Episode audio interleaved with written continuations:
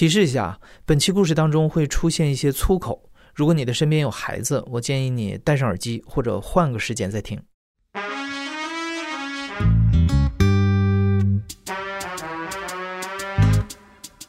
你好，欢迎收听故事 FM，我是艾哲，一个收集故事的人。在这里，我们用你的声音讲述你的故事。每周一、三、五，咱们不见不散。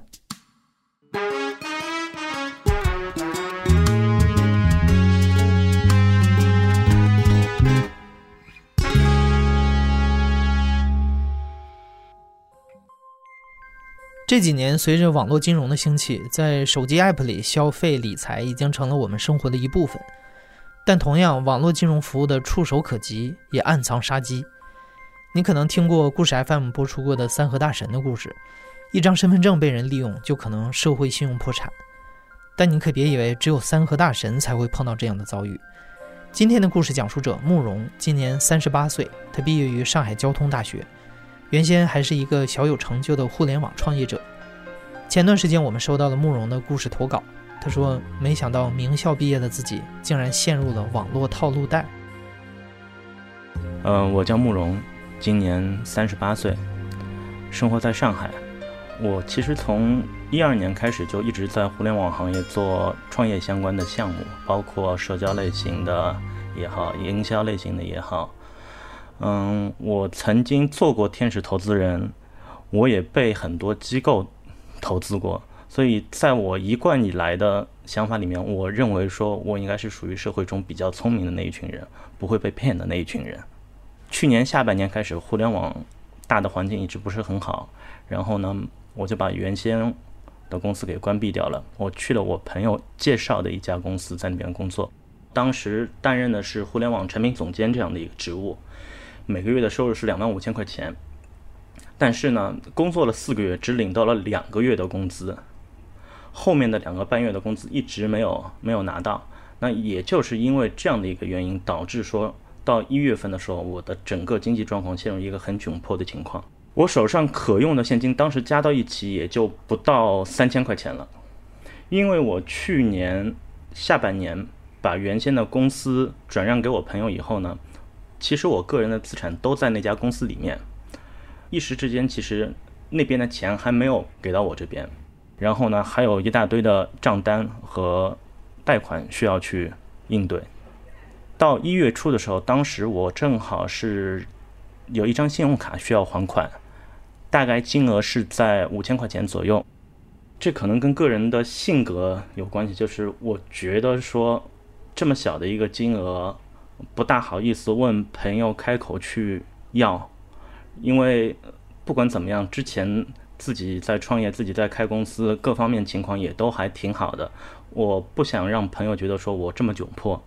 然后网贷当时对于我来说的话，就是相对来说不会影响到周边人，然后也是一个比较快捷的方式，所以我才选择了网贷。我是这样，我在 App Store 里我搜索信用卡代还，然后搜索到的它。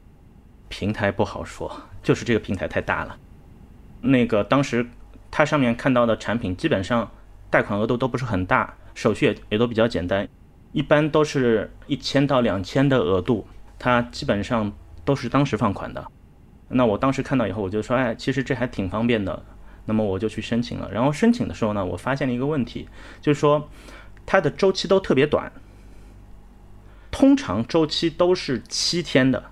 借一千块钱，你拿到手的时候是七百，这三百他们会以手续费或者说服务费的方式扣掉。乍一听好像觉得说其实并没差多少，那我五千块钱的话，也就差一千五百块钱而已。对于我来说，我觉得说一千五百块钱其实并不算一个太大的数目，当时能应个急，呃，不向朋友开口，我觉得也挺好的，所以我就我就借了。呃，最早的那五千块钱是在四家平台借的，一家两千，三家一千，身份证的正反面拍给他，然后那个手持身份证的照片，他会强制要求你上传通讯录，同时填两个紧急联系人和登录到你手机的那个网上营业厅去验证说你这个手机号是不是真的是你的。其实后来才知道说他们其实是登录到网上营业厅以后是拉你的通话详单。通过通话详单，他知道说你跟谁联系的多，之后就重点打电话骚扰这个人。实际上，第一周借完钱以后的话呢，到第二周要还款的时候，我发现说我身上的钱不够还全部的。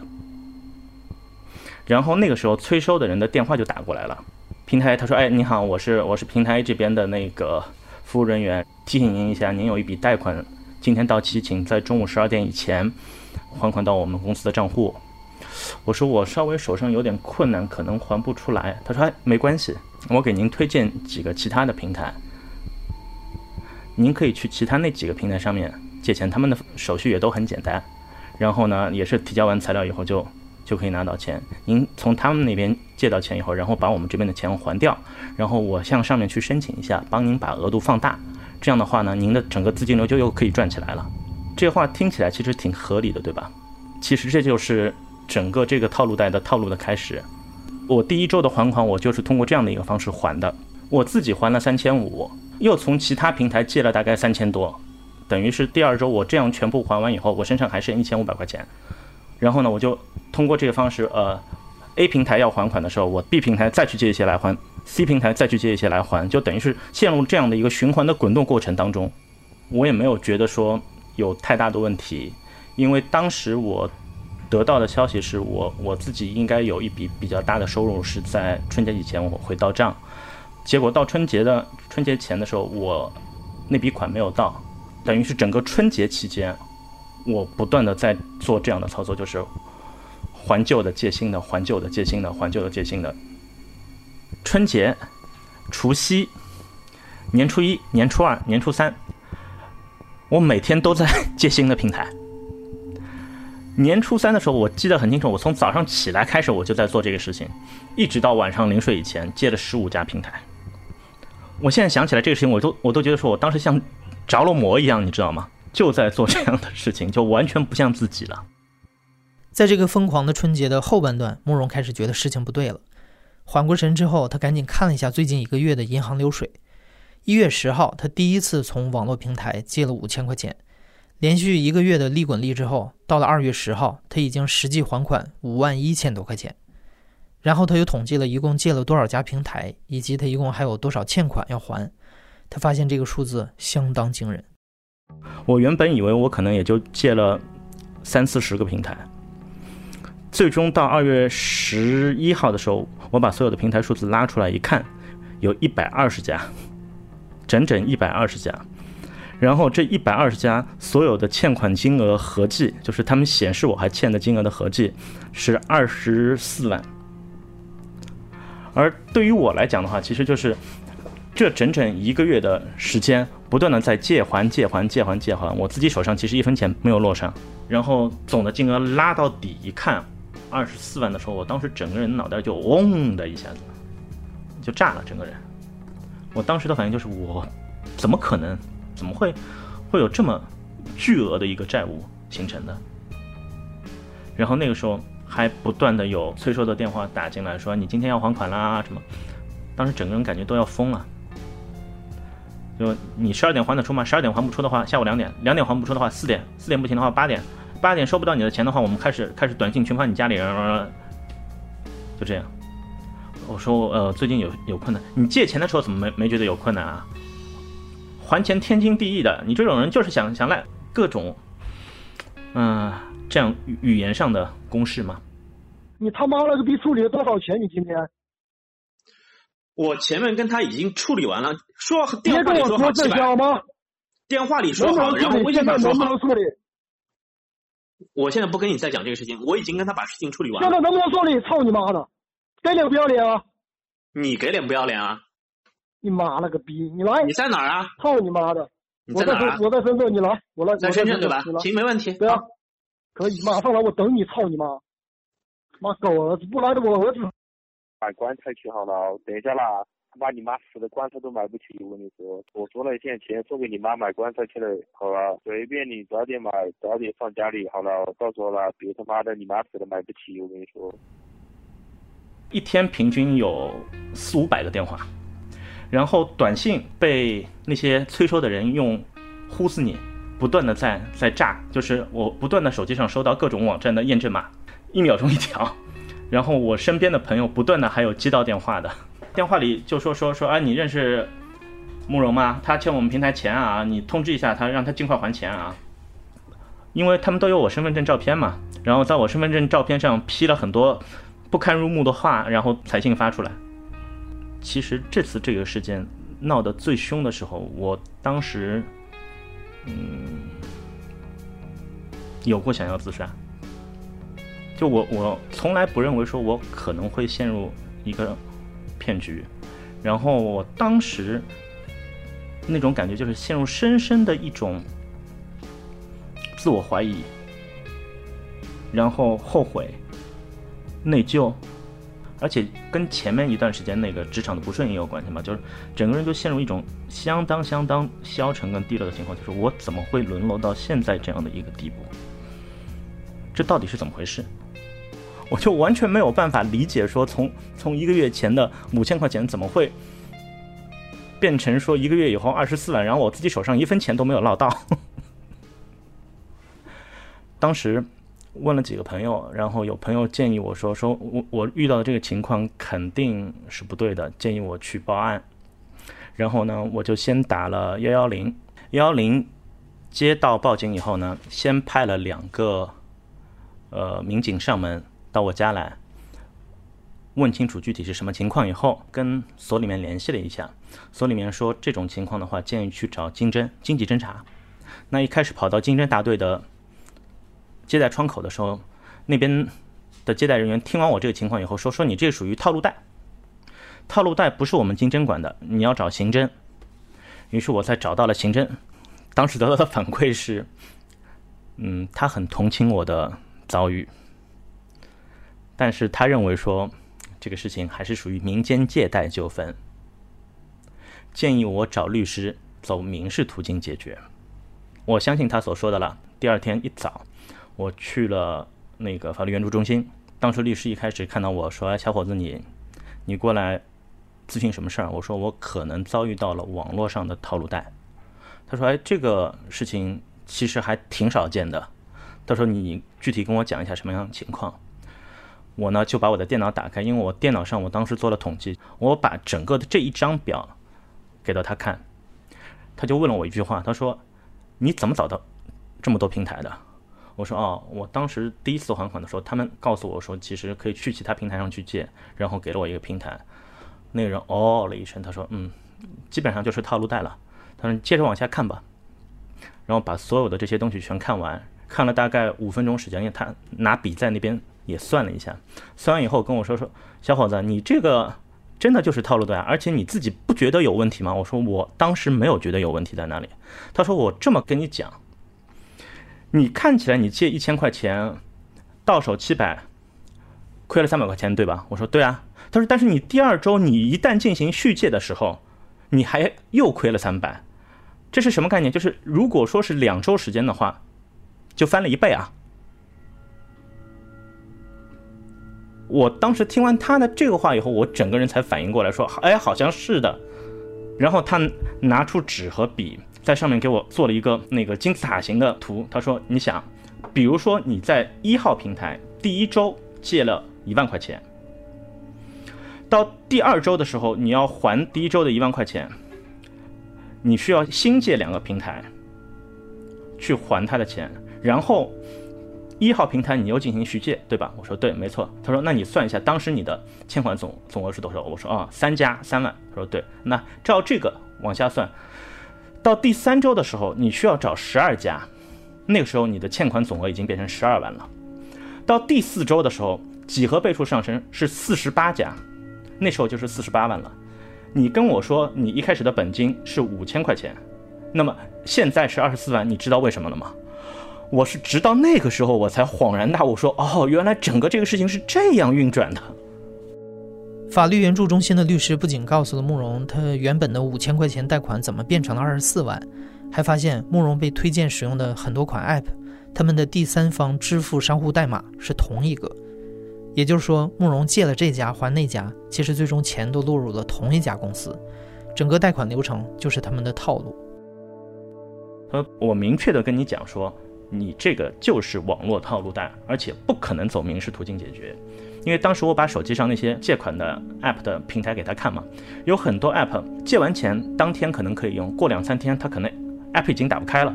到还款那天，他他的人会打电话过来跟你说说啊你要还款，我说 app 打不开了，他说哦你重新再去下载一个，我给你一个地址。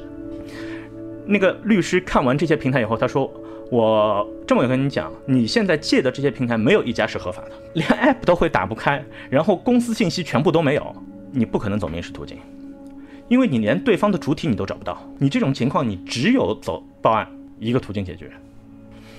那我当时心想说，我头一天刚去过刑侦那边，他们当时就没有做什么反应，我应该怎么办？然后那边律师跟我讲说，你去找检察院。于是我去了检察院，进到检察院办公区域的时候，你手机不能带，所有电子产品都不能带，包括说我的 Apple Watch 都被他们摘下来了。就是不能录音，不能录像，在那边有有大的那种铁皮箱子，你的所有东西全都锁在那个箱子里面。检察院的老师态度很好，相当亲切。两个检察官嘛，听完情况，他说：“你你遇到的确就是套路贷。”他们呢也跟我说了实话，他们说：“嗯，这个案子呢肯定是案子，我们也可以理解得到为什么你去报案，他们。”不接受。他说：“你想过没有？这一百多家平台散布在全国各地，你报了案，他们立案怎么查？要浪费多少警力去查这个事情？那在这种情况下的话，他们肯定会想办法让你不要报案，让你走民事渠道解决。”我说：“那我民事渠道我也问过了，根本没有办法解决。”他们说：“对，这的确就是这样的一个状况。两个检察官里面有一位女的检察官是位是位阿姨，阿姨呢就很语重心长的跟我讲说，她说小伙子啊，你这个情况，我给到你的建议是，他们的电话再打过来，就不要接了。你担心他们联系你家人和周围的所有的人。”那么你就通知你身边的所有亲朋好友，跟他们讲说你遭遇了网络套路贷，而且你已经报案。你事先这样讲好。他说你现在到底怕什么？你怕他们来上门吗？我说不，他们不可能上门的呀。那他们能对你做的事情是什么呢？无非就是这样的骚扰咯。你难道不觉得说他们现在跟你进行的就是心理战吗？你如果说觉得说你还应该要还他们的钱的话，那我觉得说你的。脑子是有点问题，你现在绝对不应该再还他们钱了。你先按这个方式来进行操作，然后再考虑别的。我当时其实很气，我说我一定要报这个案。我说这个案如果说报不了的话，我就不干了这事儿。那位检察官阿姨听完我说的话之后呢，又特别语重心长的跟我讲说：“小伙子，你现在不要书生意气了。你遇到这么无赖的事情，你还准备书生意气？”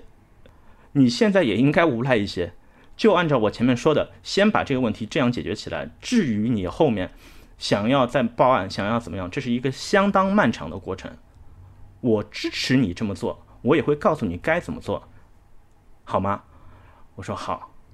然后他们告诉我说，你现在再去刑侦报案，跟他们把所有的情况讲清楚。如果说他们不予立案，按照我国的规定。公安不予立案的，他需要给你出具一张叫不予立案通知书。我说好，我知道了。他说你拿到了这张不予立案通知书，你再走后续的司法监督流程，最后一步是走到我们这边来。你在我们这边已经来来上访过了，你的情况我们也清楚。如果说你拿着这张单子到我们这里来的话，我们会协助你想办法把这个案给立起来的。那么我就又一次冲到了刑侦大队。这次刑侦大队一看，又是你来了，并且我跟他们说：“我说我要出具不予立案通知书。”他们有点慌了。警察当时就很很头疼，因为原先我一直在窗口，你知道吧？后来呢，警察打了一个电话，把他们队长叫出来了。队长就请我进了他们办公区域，然后坐下来，态度很客气，还给我发烟。我把所有情况呱呱呱说完一遍。他说。这个情况我很理解，他说：“我跟你讲，你现在应该怎么做，怎么做，怎么做，跟检察院的说法完全一模一样。”那后来我跟队长说：“我说这事儿我还是想报案。”他说：“啊，就在那很为难，露出很为难的那个神色，眉头紧皱。过了半天跟我说：‘他说我觉得还是民间借贷纠纷。’我说：‘那行，那检察院的同志也告诉我说，不予立案的话呢，需要开具一个不予立案通知书。’我说：‘麻烦您给我开一张。’他就更加为难了，他 说：‘这个我真的不大不大好开，怎么样怎么样？’然后我跟他两个人在那儿就这件事情磨了两个小时。我说：‘那怎么办？’他说：“啊，你要不今天先回去，我呢再想想看办法。现在的情况就是，我明知道说这肯定是个案子，也可以立案，但是呢，公安还没有受理。但是不管怎么说，说到底，公安应该是可以受理的。”在区级刑警队报案受阻之后，慕容又去了市级刑警队，并在市刑警队的建议下求助了信访部门和督察队。得到的回复是，这件事有望在两到三个月之内得到解决。整件事情对于我现在来讲的话，就是，呃，我肯定是走出来了。就像之前在聊的时候，我就讲，我说我觉得这件事情其实特别超魔幻现实主义，你知道吗？我现在回过头去看的时候，我觉得说，怎么可能在这个地球上，在中国这个国度有这样的事情发生？但它确实就是发生了。那对于我来讲，跟这件事情有关的唯一的一个要做的事情是，不管怎么样，我都希望说能够把案给立起来。我心里做好准备，说他们查不了，但是我一定就是希望说这件事情立案，因为他对于我自己是个交代，明确的告诉我自己说我是遇到的骗子，而不是说我是一个欠债不还的人。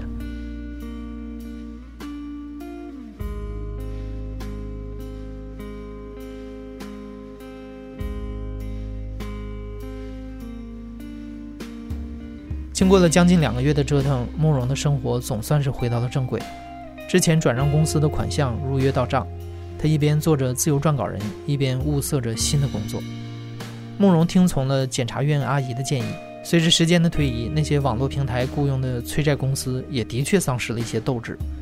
原本一天五六百个电话轰炸，现在好歹降低到一百多个。